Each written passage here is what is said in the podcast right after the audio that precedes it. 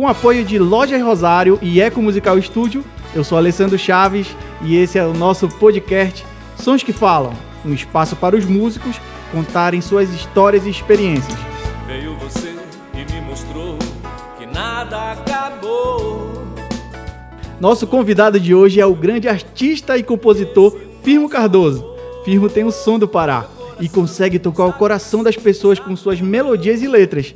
Em parceria com Dino Souza, Firmo fez uma de suas grandes obras, Ao Pôr do Sol, eleita pelos internautas do G1 a música que mais marcou os 400 anos de Belém. Com quase mil músicas autorais e com certeza muitas dessas você já ouviu, porque foram os grandes sucessos. E, Firmo, de onde vem tanta inspiração?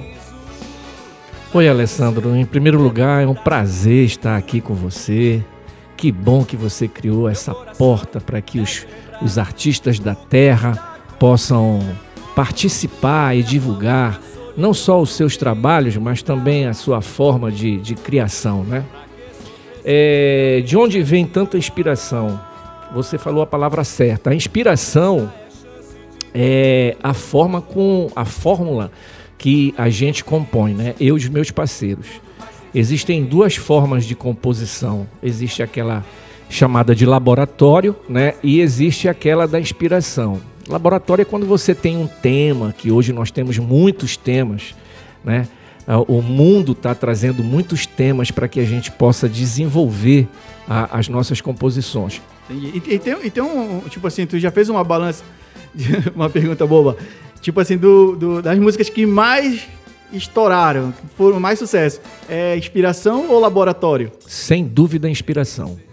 Bacana. Sem dúvida, inspiração, porque a inspiração ela, é, ela tem sentimento, né? Ela, ela, ela Tem verdade, né? Tem verdade, sai de dentro de você é, e bate com aquilo que a sociedade vive, principalmente as músicas românticas. Ao pôr do sol foi isso. Né? Ao pôr do sol, ela foi uma música é, composta é, em Carananduba, que é uma praia que existe aqui no Mosqueiro, né? E eu e o meu parceiro Dino Souza estávamos lá é, compondo, ao mesmo tempo letra e música, e quando a gente se deparou, coincidentemente, com o pôr do sol, que inclusive é, é, é, é considerado um dos melhores, um dos mais bonitos pôr do sol do Brasil, entendeu? Então é, a gente teve até a dúvida de colocar o título na música, mas aí o Dino disse assim: não, peraí, cara, é, olha lá, por que não ao pôr do sol? Né? então é, é, é, é coincidiu e, e, e, e formou com que a gente, com o tema, aquele tema em que as pessoas são enamoradas, né, o marido, a mulher, o, o namorado, a namorada, enfim, é, é, o relacionamento entre duas pessoas que se amam. Agora, afirmo uma curiosidade agora que, tipo assim, que eu, que eu tenho e, e a gente já conversou bastante, a gente é, é um grande amigo meu e tal, pessoal. Mas assim, onde foi que tu descobriu a música? E como era quem era Firmo Cardoso antes da música? Firmo Cardoso era um eletricista.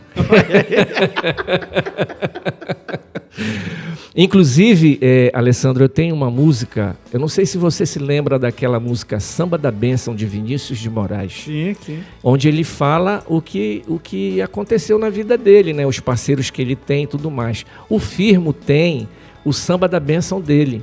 Caramba. Onde eu incluo todos os parceiros da minha carreira. Mas quando tu, tu descobriu a música, assim, quando tu viu pela primeira vez um instrumento e quando tu falou, cara, quero aprender isso aí? Pois é, a primeira vez foi através de um primo meu, Zé Maria, que tocava violão, né? toca até hoje, e ele sempre ia para o Sírio de Vigia. E nós íamos juntos. Todos os Sírios de Vigia nós estávamos lá. E quando eu ouvi tocar pela primeira vez, aquilo me chamou assim a atenção. Poxa, mas que coisa legal!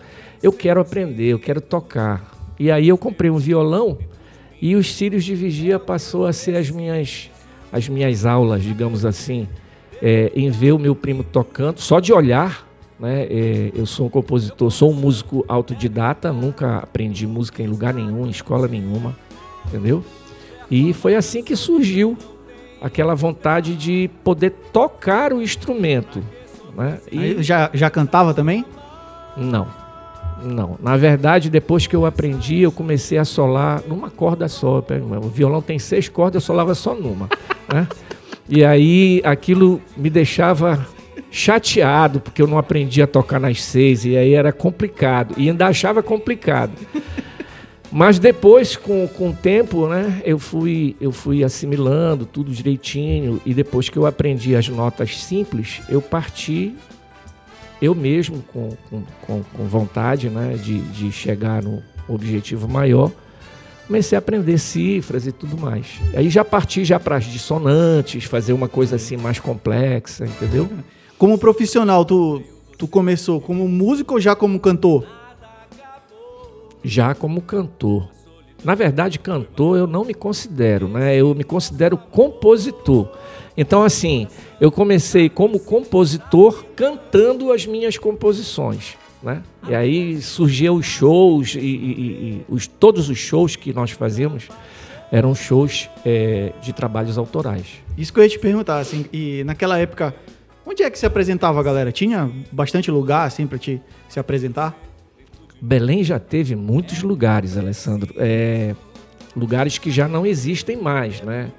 Um, um dos lugares onde a galera sempre se encontrava era o fim de noite. Fim de Noite era um local onde reunia muitos artistas paraenses. Né? E fora isso, naquela época, os nossos teatros, eles eram muito, a Secretaria de Cultura era muito parceira nossa no sentido de incentivar o artista da terra a fazer shows dentro da própria casa. Então, o Teatro da Paz, ele tinha uma política mais acessível, o Valdemar Henrique tinha uma política mais acessível, além dos clubes, né, em sedes que também nós fazíamos muito, né? E por aí. E o estilo, firma? O que a galera tocava naquela época assim? O estilo era MPB. MPB, bossa nova, é, é, o que você ouvia nos bares. Era com banda é, mesmo ou violão e voz? Não, violão e voz, às vezes um piano, né? nem teclado tinha naquela época. E firme para gravar o, o, o, LP na época, né?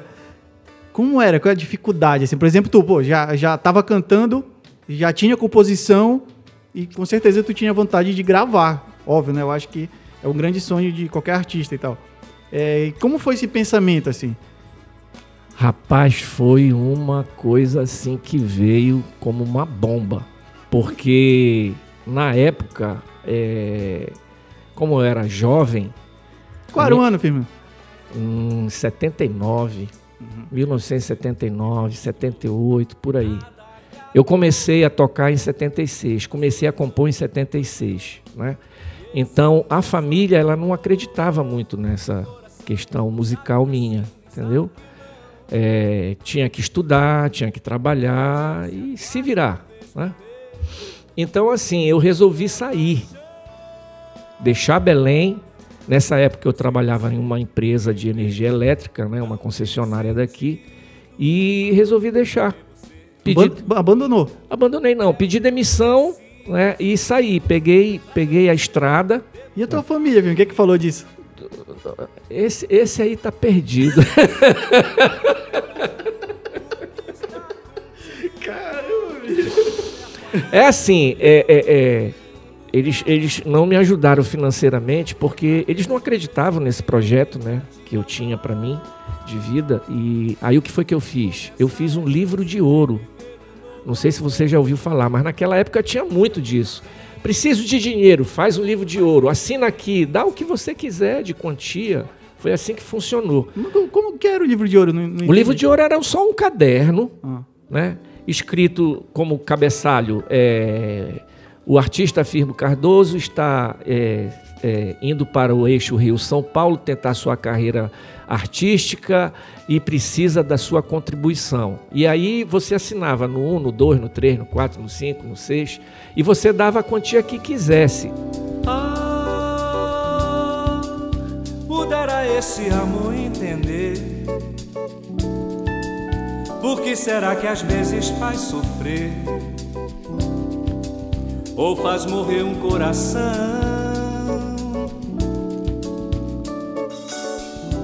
O que te fez é, pensar que lá fora. O que tinha lá? Tipo, porque naquela época não tinha como tu pesquisar, tá acontecendo, não sei o quê. O que te falavam, entendeu? Pra te acreditar que vale a pena largar o meu trabalho aqui e eu vou lá. Tu, tu foi buscar o quê? Olha, foi uma tentativa, Alessandro. É, na verdade, ninguém me falava. Eu via através de, das, da, tele, da televisão, né? É, quando eu, eu assisti aquele cara, poxa, mas eu eu também posso estar tá lá, né? E, e, me vinha, me vinha na, na, na cabeça, poxa, se ele pode, eu posso. Então eu vou. Eu conheci algumas histórias de, de, de certos artistas que chegaram ao sucesso, como Djavan, Alcione, Emílio Santiago, que inclusive, Alessandro, eu tive a oportunidade de falar com todos esses artistas aqui no Teatro da Paz. Caramba. Na época do projeto Pixinguinha, né, onde o nosso querido, já, já que já falecido, Ronald Junqueiro, coordenou o projeto Pixinguinha aqui, e a gente fazia um trabalho junto lá. Tive a oportunidade de conhecer pessoas assim maravilhosas, como Elisete Cardoso, nossa, nossa grande musa da MPB, né? A Simone, o Emílio Santiago também, de Javan, é, é, e outros artistas que vinham pelo projeto Pixinguinha, né? Que bacana. E, e, firma, mas também tu te preparou porque deve ter sido uma aventura nessa viagem. Foi uma aventura. Ali aconteceu de tudo. Eu me larguei, fui, fui para o Rio de Janeiro, cheguei no Rio de Janeiro, é, não fiquei quietinho, voltei para Brasília porque eu vislumbrei uma chance de, na época, fazer um jingo para o partido que estava na alta, né, que era o PDS, que chamava-se Arena na época. E dentro dele estava o nosso, o nosso que me chamava de correligionário, né? É, Jarbas Passarinho, né? Foi quando eu conheci o Sarney, que era presidente do partido. E aí, em Brasília, ele me disse: Não, eu vou te jogar lá e você conversa com o Sarney, acerta tudo direitinho com ele. Mas o Sarney já tinha é, é, feito negócio com uh, um artista da terra lá do, do, Maranhão, né? Então não tinha nada mais para mim. Cheguei atrasado, né?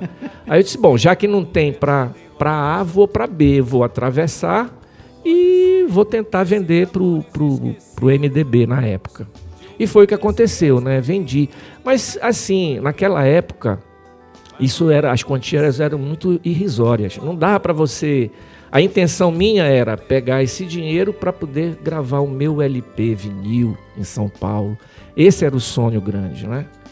Esse era era era o objetivo final, era a gravação do LP. E quem sabe depois um, um, um, contrato com uma grande gravadora e aparecer em grandes programas que na época existia, né? Mas só que o, o, o, o valor não deu certo, cara. Aí eu tive que pegar um trem, naquela uhum. época um trem com 12 vagões, Maria Fumaça mesmo, cortando ali aquelas, aquelas cidades mineiras, indo direto para Campinas é, para poder chegar em São Paulo. Rapaz, o trem tinha 12 vagões. E foi interessante que eu conheci um cara, ele era o garçom do restaurante do trem, né? E o seu amigo aqui sem nada no bolso, só a viola e, e, e, e tipo assim, uma mochila aqui, se largado no mundo mesmo, né? E aí eu fui, ele chegou comigo e disse assim: Ué, você é cantor, é músico. Ele disse: Rapaz, eu faço um pouquinho de cada coisa.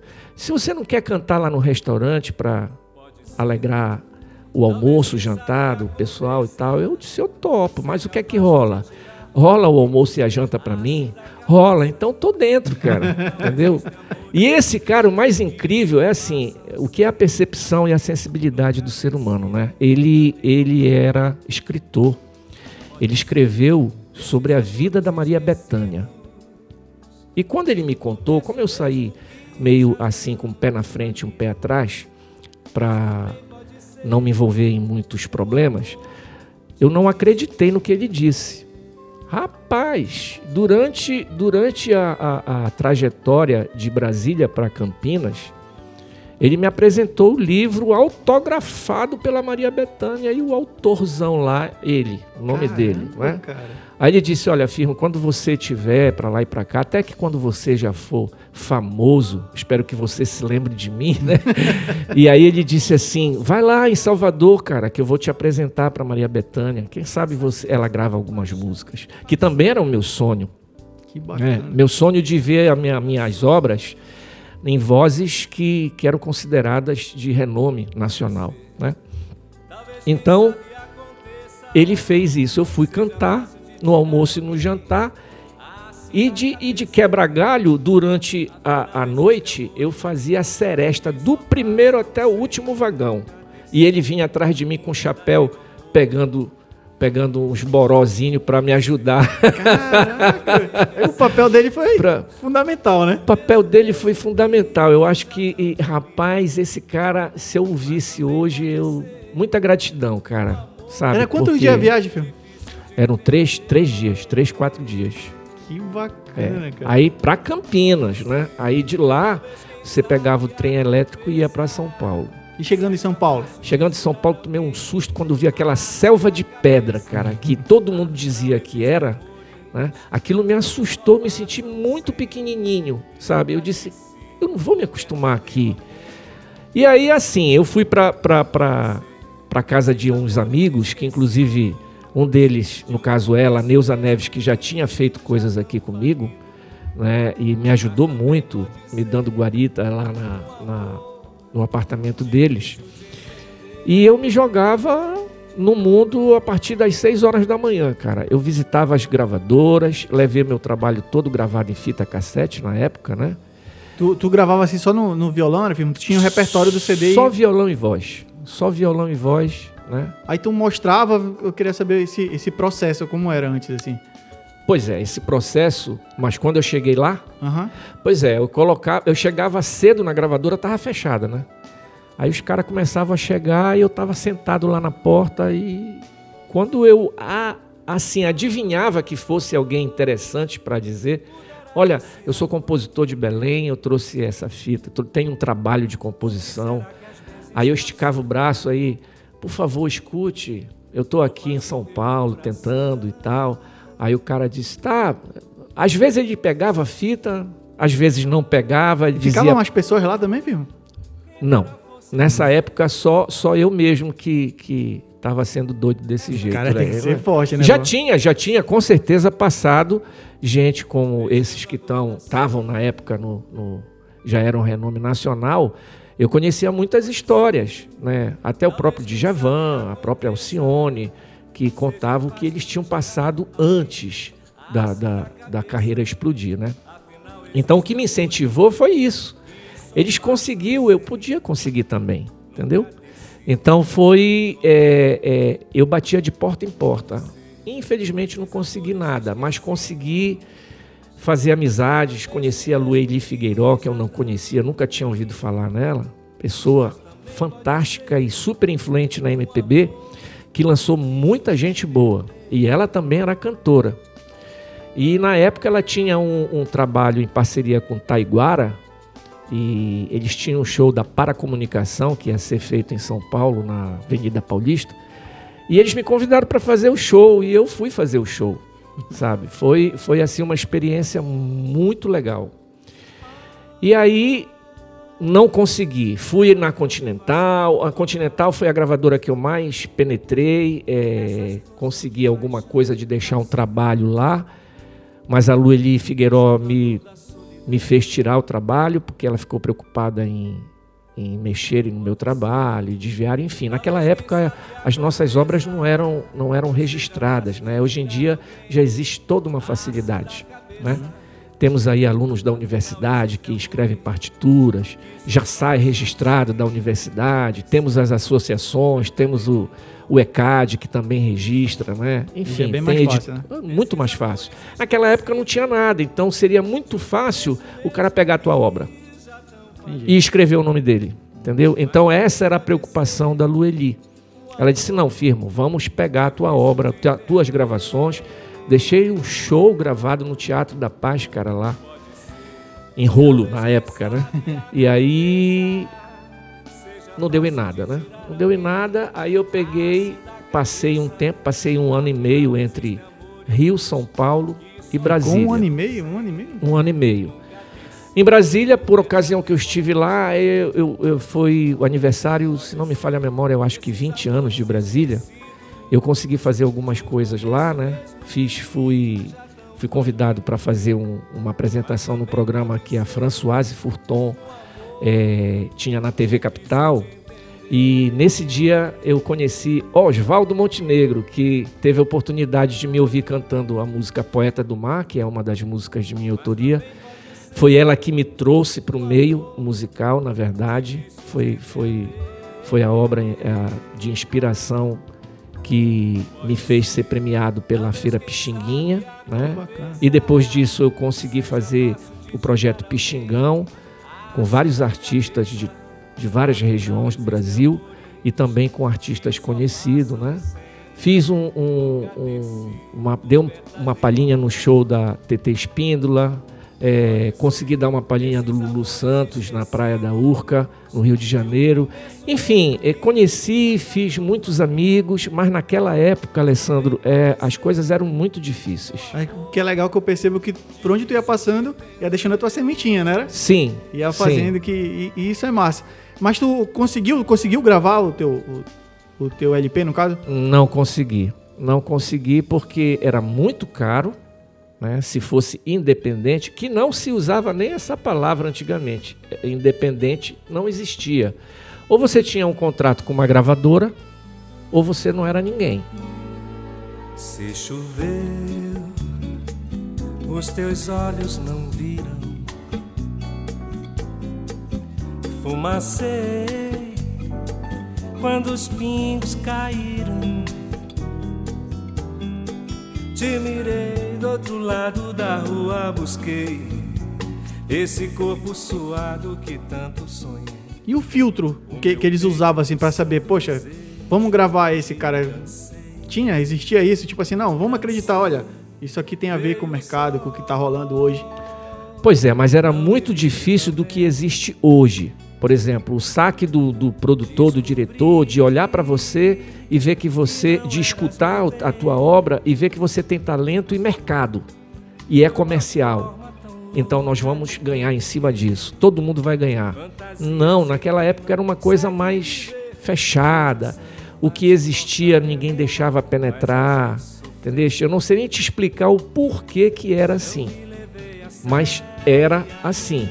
Você ou você era indicado por alguém que já estava dentro, ou por um profissional do meio que chegava com outro e dizia: Olha, eu quero que você escute o trabalho do filme, porque esse cara ele tem uma história, ele tem talento.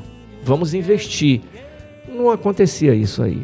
Não acontecia, era muito difícil. Para você e para tentar, digamos assim, a tentação é, vinham de todos os lados, né? Uhum vinham coisas que, que eu me perguntava, poxa, mas eu tenho um trabalho, eu tenho um trabalho de qualidade e eu gostaria de ser reconhecido pelo meu trabalho e não pelas propostas que chegavam até mim. Então eu me perguntei, não estou preparado para isso ou eu não pensei em, num, num, plano e deu planeta. Entendeu? Eu não estava preparado para aquela vida e eu disse não. É, e as portas, Alessandro, se fechavam, sabe? A evolução ela é muito rápida, as coisas acontecem com muita velocidade. Eu olhava para trás e disse assim: eu não construí nada e eu preciso construir alguma coisa para me dar sustentabilidade. E mais uma curiosidade: o teu CD, essas músicas eram todas tuas, né? Que tu, que tu levou e tal. E era tipo assim, o estilo Brasil ou era um, um estilo daqui Pará e tal? O que era? Não, estilo, estilo nacional mesmo. Inclusive, algumas pessoas que chegaram a ouvir me diziam: não, teu trabalho não tem nada a ver com Belém do Pará. Teu trabalho é para ser lançado nacionalmente. Que bacana. Entendeu? Então, assim, a minha preocupação em compor não, não era uma coisa regional eu não sou muito regionalista. Eu tenho algumas músicas em que eu é, exalto. Que algumas mil, né? É, exalto a nossa terra, é, coisas que ela tem, mas a característica maior é para o lado é, romântico da coisa e de temas, ou então a inspiração é voltada para esses segmentos mais amplos, entendeu? Que bacana. E quando tu viu assim, poxa, e eu imagino também, né, filme, tocando no outro assunto, tu ligava pra tua casa e tal, galera, que tu falava, pô, tá vendo só, galera, falando pra te tá aqui, tá no teu trabalho, tá não sei o quê. Alessandro, eu não tinha dinheiro para ligar. Já começa aí, né? É, eu não tinha dinheiro para me movimentar, cara. Você imagina, olha, no- uma vez que eu fui à, à Continental, que a Continental ela é- ficava distante de onde eu estava. Eu estava na Avenida da Consolação, na Rua da Consolação, e a Continental era extremo, cara, muito extremo. Eu tinha que atravessar a Avenida Paulista todinha, mais alguns viadutos, até por cima de cemitério eu vinha.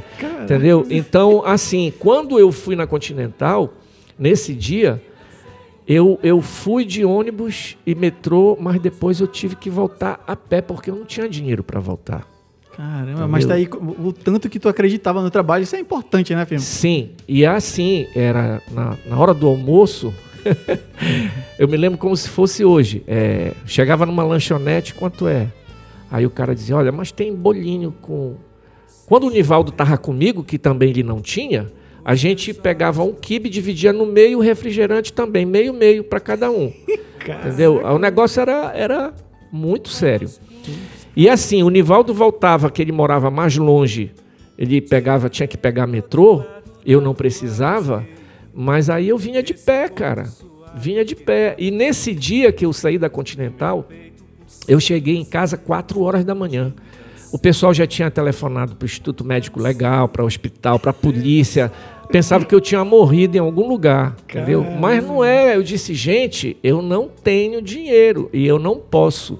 Eles queriam me ajudar, mas disse, não, vocês já estão me ajudando, entendeu? Eu também tenho que ter um pouquinho de sacrifício. Não era justo eu, eu, eu cobrar, viver um sonho meu e querer que, que outras pessoas patrocinassem. Eu não achava justo isso, entendeu? Que bacana. E, quando tu viu, assim, que era hora de voltar? Pois é, e quando eu vi que as coisas não estavam acontecendo dentro do tempo que eu estipulei para que acontecesse. Poderia, hoje em dia, Alessandro, muita gente me pergunta: será que você não passou pouco tempo?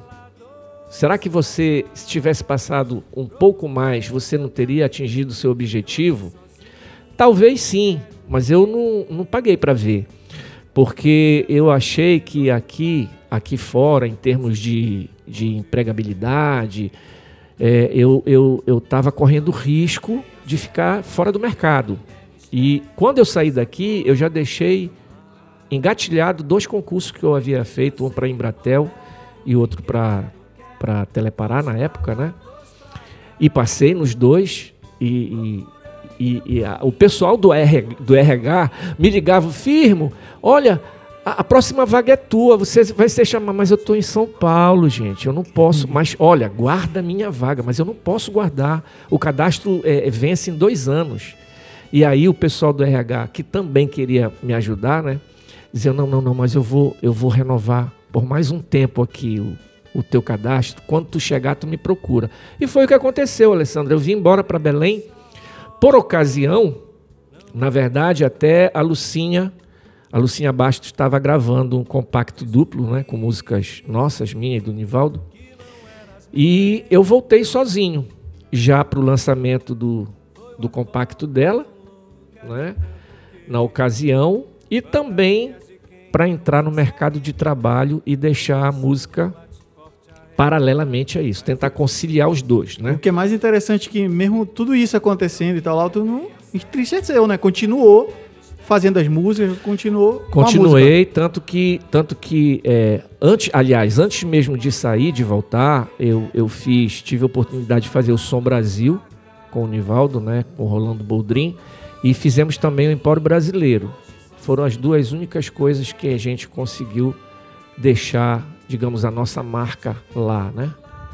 E depois disso eu continuei trabalhando com a música. Imagina você que eu trabalhava com eletricidade, que é uma coisa super arriscada, né? Verdade. E eu chegava, eu, eu tocava na noite, chegava em casa quatro, cinco horas da manhã, sete horas eu já tinha que estar na empresa. Eita. Eu dormia duas horas por dia. Caramba. É, eu era, eu era, eu era a pele em cima do osso. Muito magro, muito e, magro. E, e, firme, e quando tu voltou, a galera já te via como compositor? Tipo assim, de pedir música, pô, tô gravando meu disco, fala com o firme, o compositor e tal. Já tinha, tu já tinha essa imagem já? Já tinha, porque antes da gente sair daqui, a gente criou a, a imagem de compositor. Nós participamos de muitos festivais. Eu venci muitos festivais aqui. A minha amizade com o Nivaldo começou em um festival em que eu participei, ele era do Colégio Nazaré, foi até no Festival do Colégio Nazaré. Eu já tinha como conselheiro Valdemar Henrique, nada mais, nada menos do que ele, né? E assim também como, como Altino Pimenta, que, que me convidou para participar de um grupo chamado Potflis, né? em homenagem a um maestro francês, e que fundou a primeira escola de música do Brasil, que foi fundada aqui na Cidade Velha. Eu não Nossa. sabia disso. Né? Bacana. E aí fizemos parte do grupo Potflis, é, com Altino Pimenta, Marta, Alberi Júnior, era uma, uma galera assim fantástica. Jean-Claude Levaton, é, Tito Scarpa, que era um, um músico porto-riquenho que tocava sintetizador. Fizemos o, esse grupo e fizemos vários shows aqui em Belém. Que bacana. E, firmo, e outra coisa, e quando nasceu esse primeiro filho? Quando, quando gravou o CD? Quando foi? Pois é, o CD veio em 1997 e unicamente ele. De lá para cá, não mais. Né? É, foi um trabalho em parceria através da Lei Rouanet, né? Na verdade, ainda tem mais um detalhe, Alessandro. Eu fui a primeira pessoa que fez o projeto através da Lei de Incentivo Lei Rouanet. Aqui em Belém não existia tecnologia ainda. Uhum. Computador, era tudo via correio. Caramba. Entendeu? As pessoas vinham, eu sofri auditoria da, da, da, da lei. Ministério da Cultura, da Telebrás, que foi a patrocinadora, né? e mais da União do Estado os caras vinham todos aqui. Não existia comunicação, é, era via telefone, mas assim, tudo que você precisava para mandar em termos de projeto e folha era tudo via correio. O processo devia ser um processo demoradão, né? Demorado, muito lento, né? Porque além, além da, da, da entrega, né? do tempo de entrega, ainda existia o tempo de análise dentro do Ministério da Cultura. Agora, é muito legal isso que que acontecia, as pessoas muito criticam hoje em dia e questionam, me parece que até já acabou a Lei Rouanet, né? É, falam sem experiência, mas a Lei Rouanet era uma ferramenta fantástica. Eu não digo nem para os artistas que já, já, já são consagrados, mas para aqueles que ainda estão no anonimato, porque seria uma forma de eles poderem mostrar os seus trabalhos. Verdade, e tem muito talento, às vezes não tem recurso para gravar e mostrar, né? Positivo. E aí, assim, o que muita gente pensa é que o governo federal ele dá esse incentivo, ele não dá incentivo para ninguém, ele não dá dinheiro para ninguém. Ele te dá um certificado para dizer que você está habilitado a, a, a, a captar o recurso, entendeu? E aí você sai com aquele papel debaixo do braço e vai bater de porta em porta pedir, pelo amor de Deus, que patrocine o seu trabalho. Entendeu? Caramba, filho. Então é assim, é assim que funciona e funcionava até um tempo atrás dessa forma. E aí eu fiz uma crítica na época, é, até para a bancada que, da auditoria que, que me chamou para esclarecer algumas coisas que eu tinha feito, é que eu via que existiam é, cantores e compositores consagrados participando do mesmo projeto que eu. Aí eu te pergunto: quem é o Firmo Cardoso? Ninguém conhecia no Brasil. Quem é o Djavan? Todo mundo conhecia. Então o Djavan entra, eu, eu digo assim, em termos de patrocínio. Sim, para captar o recurso no pra caso. Para captar né? o recurso. Você vai numa empresa, Olha, eu sou o Firmo Cardoso, está aqui o meu projeto. Sim, mas como é que eu vou associar o nome da minha empresa a uma pessoa que eu nem conheço? Aí chega o Djavan lá. Né? Chega o Djavan abafando e já entrava. né? Então, quer dizer, isso aí foi um questionamento que eu fiz, tá? É, de, de, de, de cantores, de artistas que tinham contratos assinados com gravadoras, então eles lançavam por ano dois trabalhos, um através do contrato e outro através da Lei Rouanet. isso mudou. Muita gente não sabe, mas mudou. E o que mudou também é, é que era só pessoa jurídica. E eu fiz todo o meu trabalho como pessoa física. Eles só fizeram, eles só vieram descobrir no final.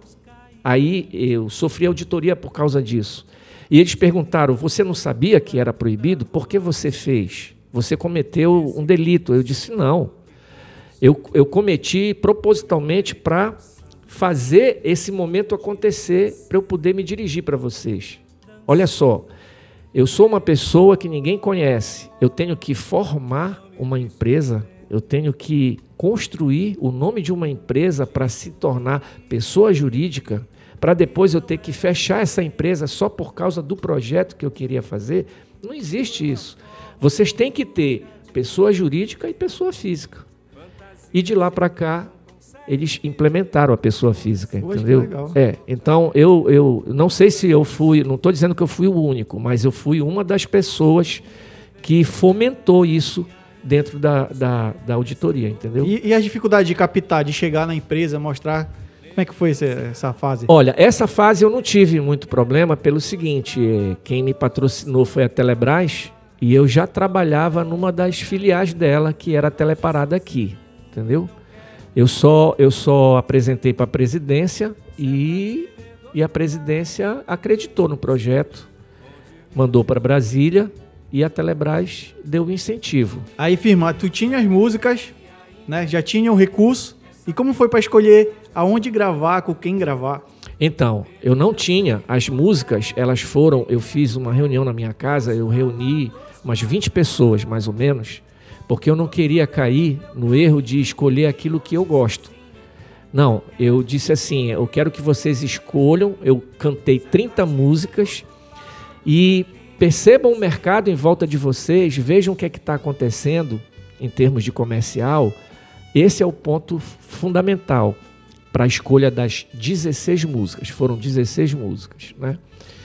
E aí eu entrei em contato que, que já era meu parceiro na época, o Maurício Gringo, o animal. E ele disse: Firmo, eu posso produzir para você. Eu tenho a galera lá em, no Rio de Janeiro, né? Na época era o, instituto, o estúdio Lacave, era. Então não, não foi gravado aqui? Não foi gravado aqui porque assim, quando eu fiz o, o, os orçamentos aqui, eles ficaram altíssimo, altíssimo mesmo, entendeu? Tanto que eu pagando é, viagem, hospedagem, e toda essa logística aí, ainda saiu mais barato como se eu fosse gravar aqui, entendeu? Olha aí, galera, tá vendo? A gente é. já teve, né, um preço legal aqui o mercado, né? Sim, muito, bacana, muito, cara. muito. E aí, e aí, assim, o gringo foi, ficou para lá 30 dias, tudo custeado pelo projeto, olha, imagina, e ainda saiu mais barato se fosse gravado aqui. Mas Ele... por que o custo aqui era tão alto, firme? O que que fazia isso? Eu acho que era, era a demanda, eu acho. Eu creio que fosse a demanda, né? Eu, eu, então, assim, como a procura era, era pouca e, e os estúdios eram bem, bem, digamos, equipados na época, só que os equipamentos eram caríssimos, né? Eu creio que. que, que e era os estúdios que tinha aqui nessa época? Olha, nós tínhamos a Raulan, né, que já, já gravava, é, a RJ, é, eram poucos estúdios. E os produtores, uns, quem eram? Dois ou três. Olha, na época eu não conhecia, mas o Hélio Silva, que hoje é meu parceiro, já existia na RJ, mas o segmento dele era completamente diferente daquilo que eu queria. Ainda tinha isso, né, é, cara? Eu saber o cara que tinha um conceito isso. e aquela essência do som que tu queria dar, né? Positivo, então. É, e aí não tinha, eu não, eu não tinha condições realmente de gravar, não só pelo, pelo, pelo lado financeiro, mas também pelo lado de percepção, como você falou, entendeu? Do, do, do segmento que eu queria. Então eu fui para o Rio de Janeiro. É, como eu trabalhava na empresa, eu não poderia me ausentar. Eu gravei, na verdade, esse CD no final de semana. Eu fui na sexta e voltei no domingo para na, na segunda-feira já trabalhar. E os músicos, filme? Quem foi que gravou? Rapaz, foram músicos de grande competência, freelances que já acompanhavam acompanhavam grandes artistas como Emílio Santiago, é, é, é, é, grandes violonistas também. A própria Leila Pinheiro já tinha gravado lá, nossa querida Leila. É, Alcione, rapaz, era só gente. Eu fui o único pequenino que entrou no estúdio. Inclusive, eu até me senti muito tímido para gravar no meio daquele, daquele povão todinho ali profissional que os caras eram muito bons, viu, cara? Muito bom, muito bom. Pantico na bateria, que eu me lembro, né? O, o, os arranjos foram feitos pelo Fernando Carvalho. O Gringo também fez os arranjos junto com ele. Foram pessoas assim fantásticas. E esse CD, filme, já tem na internet aí? Não tive oportunidade ainda de colocar. Eu preciso colocar nas plataformas digitais hoje, né? Inclusive, é, é um CD é, não dito por mim, mas dito por muitas pessoas, que apesar de ter sido gravado em 1997, foi um CD que ele é atual. Se você Bacana. jogar ele hoje na mídia, você vai perceber que ele é atual, desde aquela época. Inclusive o pessoal do Rio, inclusive a, a, a editora, a produtora que estava trabalhando com cartaz, capa, essas coisas todas, eles disseram, firmo, esse teu CD não é para Belém. Esse teu CD é para ser lançado nacionalmente. Só que o, o, recurso que foi captado não foi pensado para lançar nacional, entendeu? Então eu já não tinha verba, porque eu tinha que contratar uma, uma assessoria no Rio para poder fazer esse trabalho de lançamento nacional. Então já não existia mais verba. Tanto que quando eu voltei de lá, eu fiz o show de lançamento com playback. Eu não tive nem condições de, de formar banda. Caramba! Entendeu? Foi um trabalho muito cansativo, mas foi, valeu a pena. Eu digo assim, como o primeiro trabalho e único, valeu a pena. Aí de lá para cá, como o meu, o meu, a minha vida profissional se tornou muito cansativa, eu não, eu não tinha tempo mais pra, de tocar projetos, nem de me apresentar. Mas e o que que tu, tu tava com o CD na mão? fez uma divulgação aqui, começou a, a surgir é, contrato. Como foi essa segunda fase já? Não, o CD na mão, ele, ele, ele me fez o seguinte: eu fiz o show de lançamento, eu tinha feito duas mil cópias, vendi 1.500 no show de lançamento. Caramba. Desses 500 aí, eu peguei uma parte dele para fazer a distribuição nas rádios, né? Fazer tocar, mas a gente sabe que a coisa não funciona não funciona assim. Não sei se ainda funciona, mas na época existia aquela história do jabá, né? O jabá que você tem que pagar para o radialista tocar e fazer a música acontecer. Enfim, além dos telefonemas que você tem que dar, fazendo pedido, né? E tudo mais. Tipo aquela história do Zezé de Camargo que o pai fez, né? Uhum. É. Então, assim, não tive condições de levar adiante. Foi um, um trabalho que foi pouco difundido. Quem me ajudou muito foi o Edgar Augusto, como sempre. Né? É, é, um cara excepcional, é um cara que tem a cara da, da cultura de Belém e, e, ele me deu muita força. Fez uma entrevista na Feira do Som, né? a, as músicas rolaram na cultura e tudo mais, mas as outras rádios era muito difícil a penetração. Cantar atitude que se deve tomar quando se tá numa de solidão que nem mesmo o coração tem pena de quem tem pena, pena de dar. Nem mesmo o rio desaguará numa da dor. E, filme, e, e, e, como foi essa transição? Tipo, eu tô vendo que tu tinha uma ligação muito grande com a MPB e tal. Como foi essa, essa transição para compor músicas tipo assim, que tinham mais a ver com Belém, com Pará? Foram as oportunidades que foram aparecendo, né? Dos festivais. O próprio festival da RBA é, regionalizou, digamos assim, muito o repertório né, de participação. E fora isso também, é, o Firmo não só fazia música para se ouvir, mas também fazia trabalhos voltados para o teatro. Então, como o teatro, o teatro me trouxe também essa, esse, essa vontade de falar, de Belém e de, de outras regiões nossas aqui do, do estado, né? É, quando eu musiquei a peça Tatu da Terra, que foi que foi dirigida pelo Paulo Santana e que foi uma que conta uma história que acontece em Cametá. Cametá tem um problema ali de erosão, de erosão muito grande e que as pessoas dizem que é um tatu gigante de baixo que cava, cava, cava.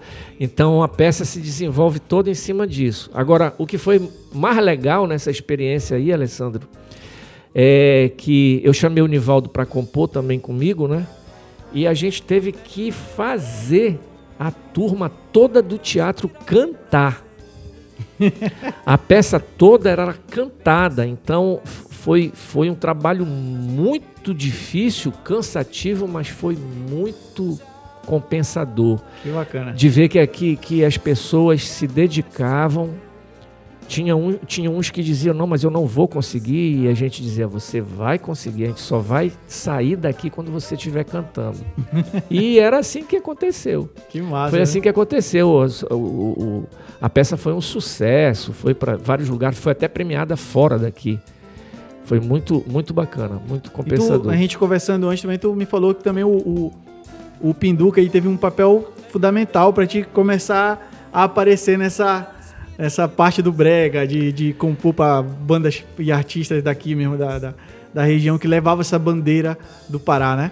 Então, o Pinduca foi uma pessoa, é, eu diria que ele foi precursor dessa aparição, né? Porque na época ele estava lançando o TED Maxi e nos convidou para compor uma música, para compor o LP vinil do TED que seria gravado na Continental.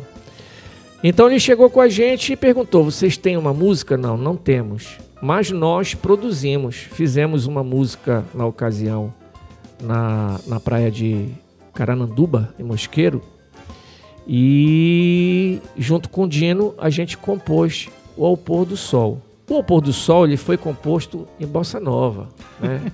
Naquela época o pessoal dizia new bossa, new bossa. Não, mas bossa nova mesmo. Que bacana. E quando o Pinduca ouviu, ele disse: "Eu quero essa música, essa música é que o Ted vai fazer sucesso". Ele, ele, ele a gente não pensou assim, ah, mas essa música não tem nada a ver com o Ted, pelo fato não, de ser uma sabia, bossa nova. Não sabia o que o Ted vinha. Eu não sabia com que ele vinha. Entendi. Porque o Pinduca, veja bem, era o rei do carimbó, uhum. né? Eu disse, será que é carimbó? Ele vai transformar o pôr do sol em carimbó? Não sei, era uma, era uma expectativa que a gente tinha que a gente não sabia. Eu não sabia que o Ted Max vinha com brega. Entendeu? Então, assim, e uma vez quando a gente chegou na casa dele, que ele estava ensaiando, aí eu ouvi aquilo lá de longe. Aí o, o pedaço. Tchunga, tchunga, tchunga, tchunga, tchunga. Eu digo, que isso, rapaz? Esse negócio feio.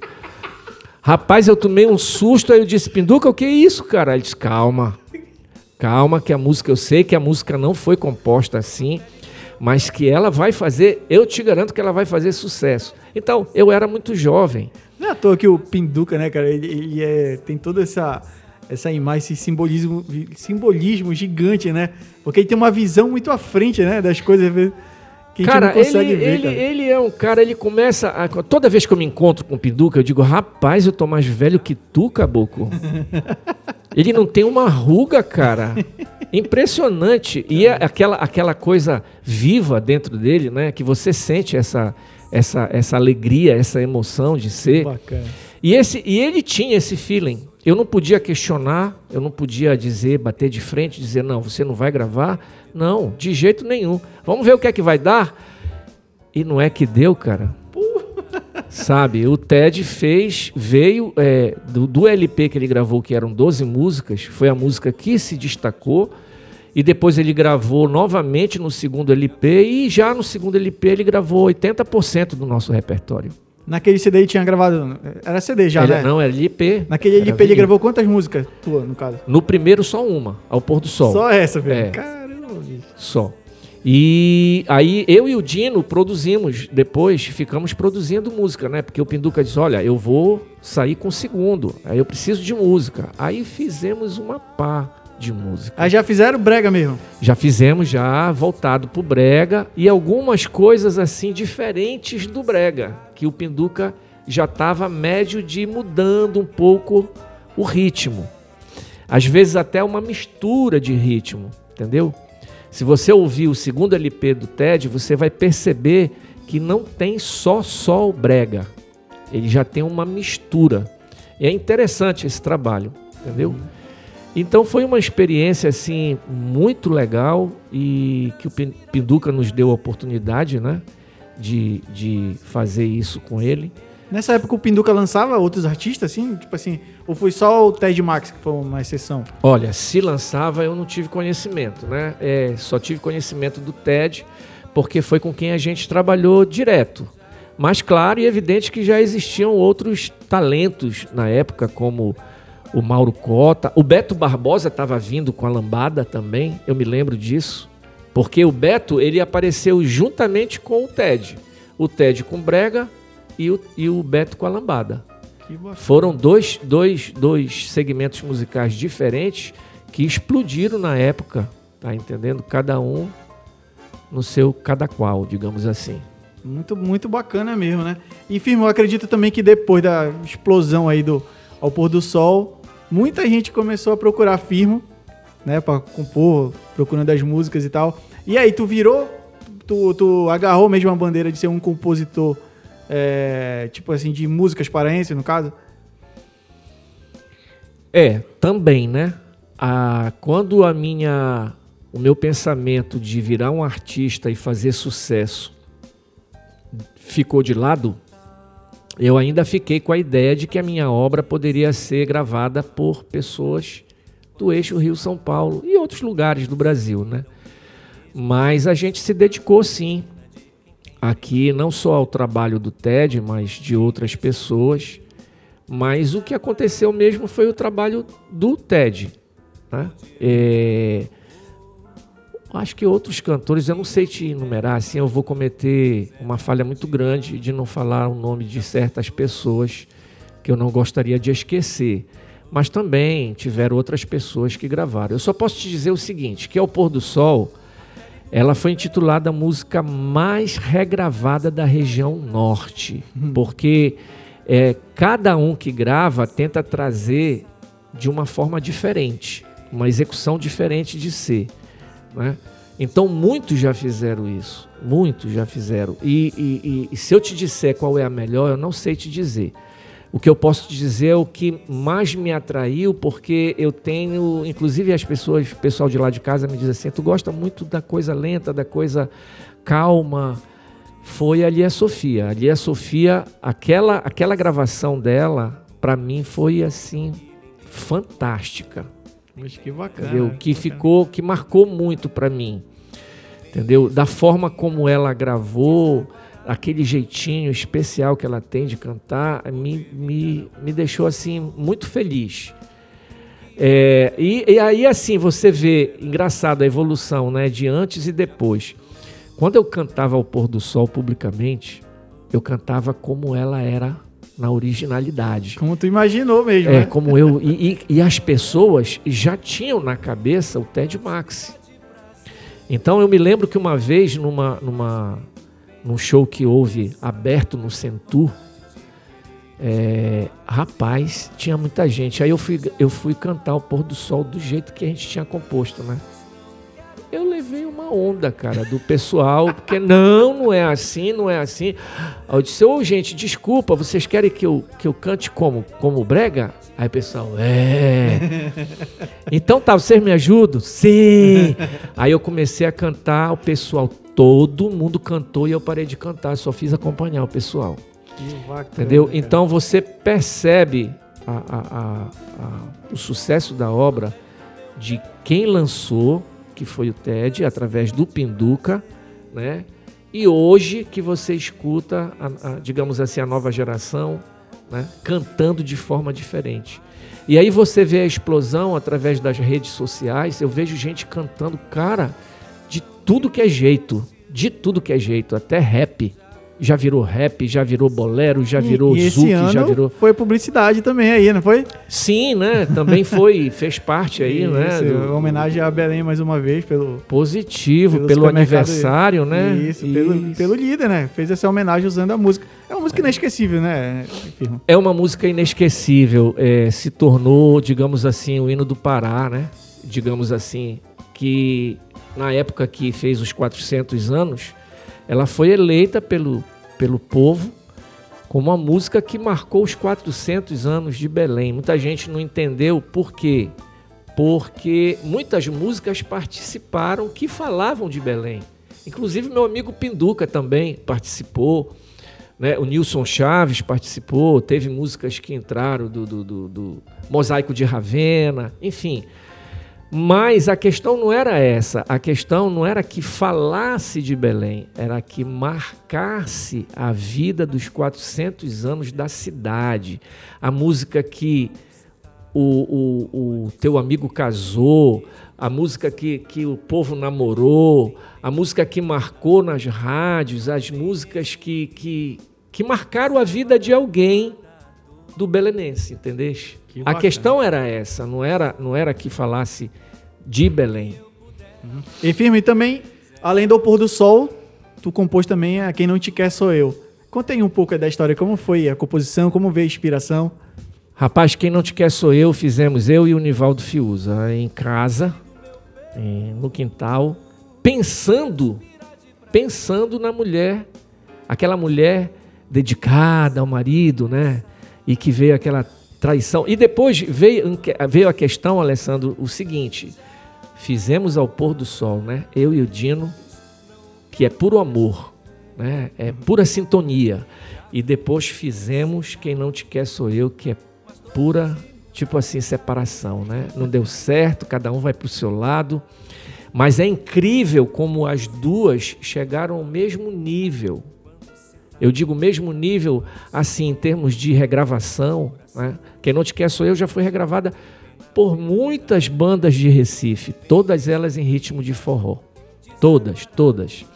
Então, assim, quem não te quer sou eu, é, ela foi, surgiu com o pensamento dedicado àquela mulher que foi traída pelo marido, né? E que está na beira do tanque ralando, né? Lavando a roupa, muito invocada com ele, porque descobriu da traição e cantando: Quem não te quer sou eu, meu coração dilacerou. Isso aí teve uma inspiração, filme? Tipo assim, foi uma história de alguém. Eu queria saber também essa parte do, do, do compositor, quando vem inspiração. É alguma história que ele ouviu, de algum amigo ou ele mesmo? foi baseada na história de traições, né? De, de, de, de mulheres e homens também que foram traídos, tá? Aí foi, foi, foi, a- a- foi inspiração tudo no sentido do relacionamento a dois, tá entendendo? O que o Ao Pôr do Sol construiu, quem não te quer sou eu veio e desconstruiu. Entendeu? É o amor de um lado e o desamor do outro. Mas que todos dois fiz, alcançaram sucesso e muito bom, porque quando a mulher diz assim, quem não te quer sou eu, ela diz com muita raiva, cara. E não deixa mais o cara voltar, não. E, e aí, assim, aí apareceu o, o, o Luciano Bastos, através do Sayonara, ele disse, firme, eu quero essa música, posso gravar? Pode, gravou. E olha só que história interessante. O título do CD dele, se não me falha a memória, era Desejo. Que ele já tinha feito todo um trabalho com a música e tudo mais. Nada mais justo do que ser esse título mesmo, né? E a gente nunca exigiu nada. Não, ó, eu vou te dar a música, mas tu coloca como carro-chefe. Não, nunca houve esse tipo de coisa. Nosso, nosso relacionamento sempre foi muito legal. Meu e do Luciano, a gente se conhece há muitos anos, né? E desde a, de quando a Lucinha tinha 9, 10 anos que a gente tem essa nossa amizade, não só amizade de música, mas de companheirismo também. Mas aí ele me contou uma história, cara. Eu fui fazer um show em Macapá e o pessoal me pediu quem não te quer sou eu. e ninguém da banda sabia tocar porque não foi ensaiado. Né? Aí eu disse, mas como assim, Luciano? Vocês não estavam preparados? Disse, não, a gente tinha um repertório já traçado, só que quando a gente chegou na cidade, ela já tinha explodido lá a música. E a galera gritou: quem não te quer sou eu. E a gente teve, firmo, que voltar para Macapá para fazer um outro show trazendo a música. E aí, até então, ele sempre me perguntava: Tu acha que essa música é bala? Porque ele me ligava e dizia: Tu tem uma bala? Aí eu disse para ele: Nem 38. Eu não tenho, para o Sayonara eu não tenho. Eu sempre dizia isso para ele, porque ele seguia uma linha que eu não trabalhava, né? Aí eu disse: Mas eu vou começar a trabalhar para o Sayonara. E aí, depois do Quem Não Te Quer Sou Eu, veio a resposta, a brincadeira de marketing que o Luciano queria fazer no palco. Ele disse: Não, agora eu quero fazer aquele cara, aquela mulher que foi traída, voltar. E aí nós fizemos momentos e lembranças que também menciona o quem não te quer na música, né? Mas que a pessoa volta, a pessoa amada volta para ela, porque existe o perdão, né? Então existe o terceiro tempo já aí dessa composição, é, que ela volta para a pessoa amada e voltam a ser felizes. E a música também fez muito sucesso. Não fez o sucesso quem não te quer sou eu fez, porque eu acho que o desamor foi falou até mais alto que o amor, rapaz. Cara, eu, é, é, incrível isso, né? Como a gente, a, as pessoas veem, né? E, e, que a gente sabe que o amor é tudo na vida, né, Alessandro? Verdade, meu é, amigo. Verdade, o amor que você põe no teu trabalho, na tua família, no teu relacionamento, é isso é que constrói realmente a, que edifica né, de verdade. E Firmo, e hoje? O Firmo é mais compositor que cantor? Tipo, eu digo de receita profissional, assim, o Firmo tem mais, é, é, mais resultado financeiramente como compositor ou como cantor? Se é que, que tu ainda faz show, tu dá procura isso, ou hoje tu firmou mesmo em, em composição? O firmo profissional do mercado está aposentado, né?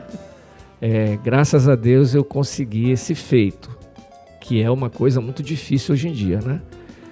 Musicalmente o firmo continua trabalhando, produzindo músicas para quem quiser. É só procurar o firmo através do 919 9297 0755. Já aproveita e deixa a rede social também. Sim, aí nós temos o Face lá, Firmo Cardoso, e temos também o Instagram Cardoso Firmo, tá?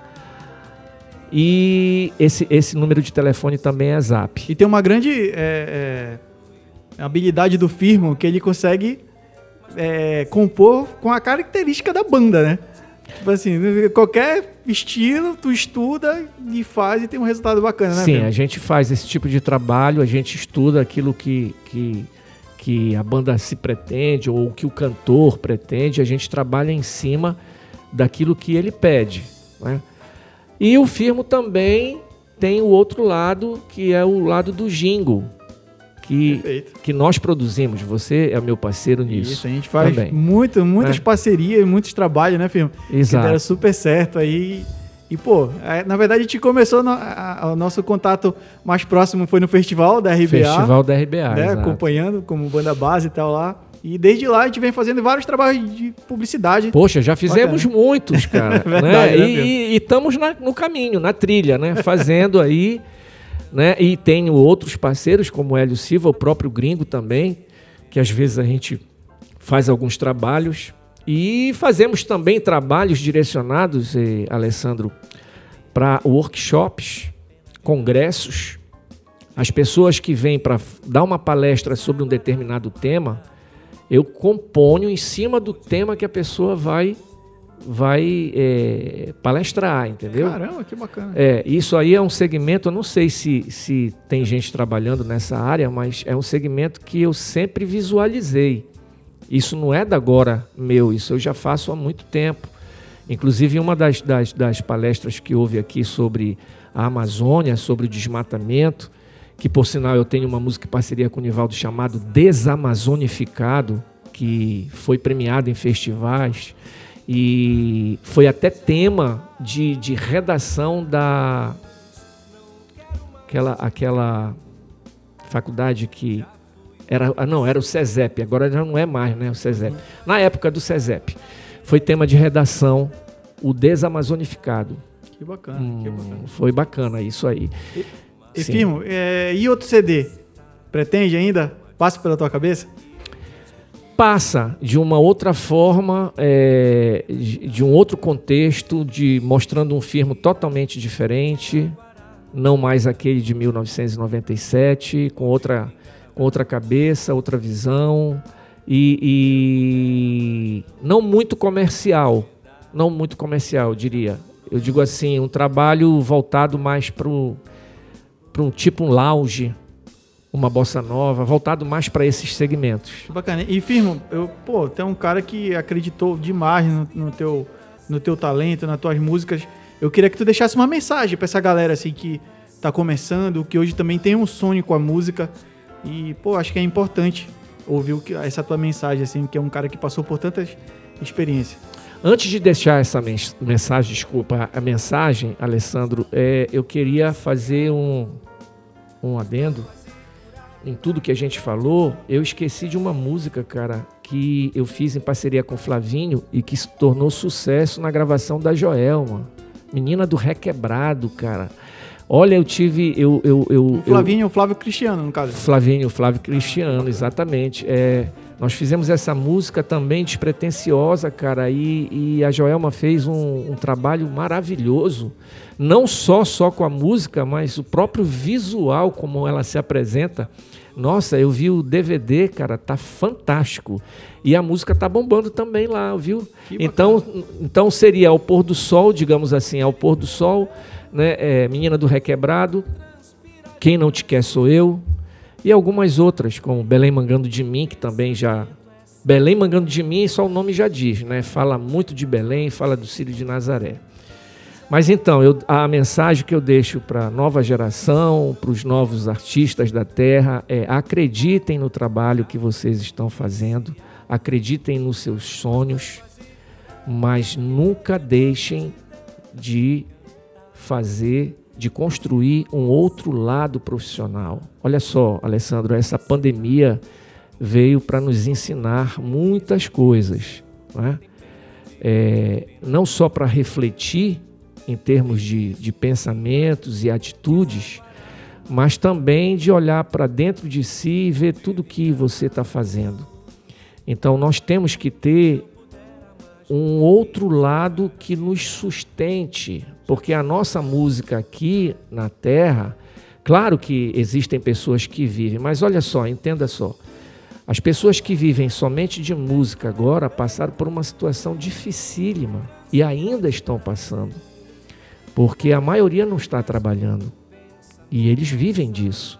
Então, se você tiver uma outra profissão paralelamente, você não está passando o que, que hoje eles estão passando, entendeu? Inclusive o Veloso outro dia desse até me falou, Firmo, vamos ver se a gente reúne e ver de que forma a gente pode ajudar essas pessoas, entendeu? E eu disse, Veloso, tô, tô aqui para o que der e vier, tá entendendo? Então isso, é, isso é que é importante. Você tem um sonho, tenha. Você quer realizar o sonho? Se você tiver uma base que dependa única e exclusivamente de você, para te dar suporte nesse teu sonho, faz isso, cara.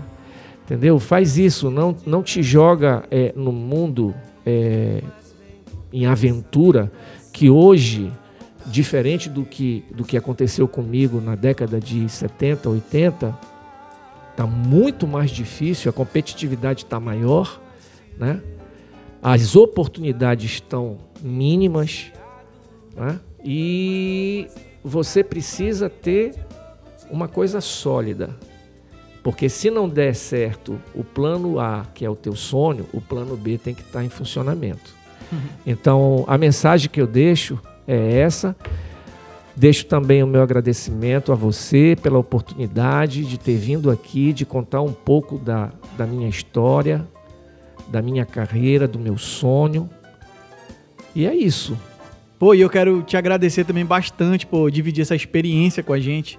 Essa história é muito inspiradora E eu acho que tá faltando isso pra gente, sabe?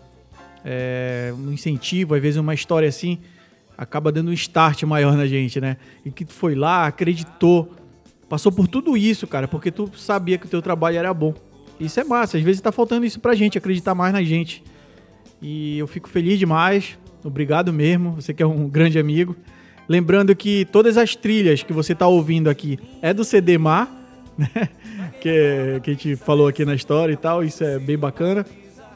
É, e quero agradecer também ao nosso principal incentivador, que é a loja Rosário, onde tem tudo de mais moderno no mercado, equipamento para estúdio, instrumentos musicais, equipamento para som, uma loja completa com atendimento personalizado e grandes variedades de marcas. Isso é importante pra caramba, porque tem tanto um preço que dá para um cara que está começando, quanto um cara que já é profissional já está bastante tempo no mercado. E você que está precisando, pensando em dar uma atualizada aí nos equipamentos, que é muito importante, só falar com o Murilo no 98111 5399. Obrigado, galera.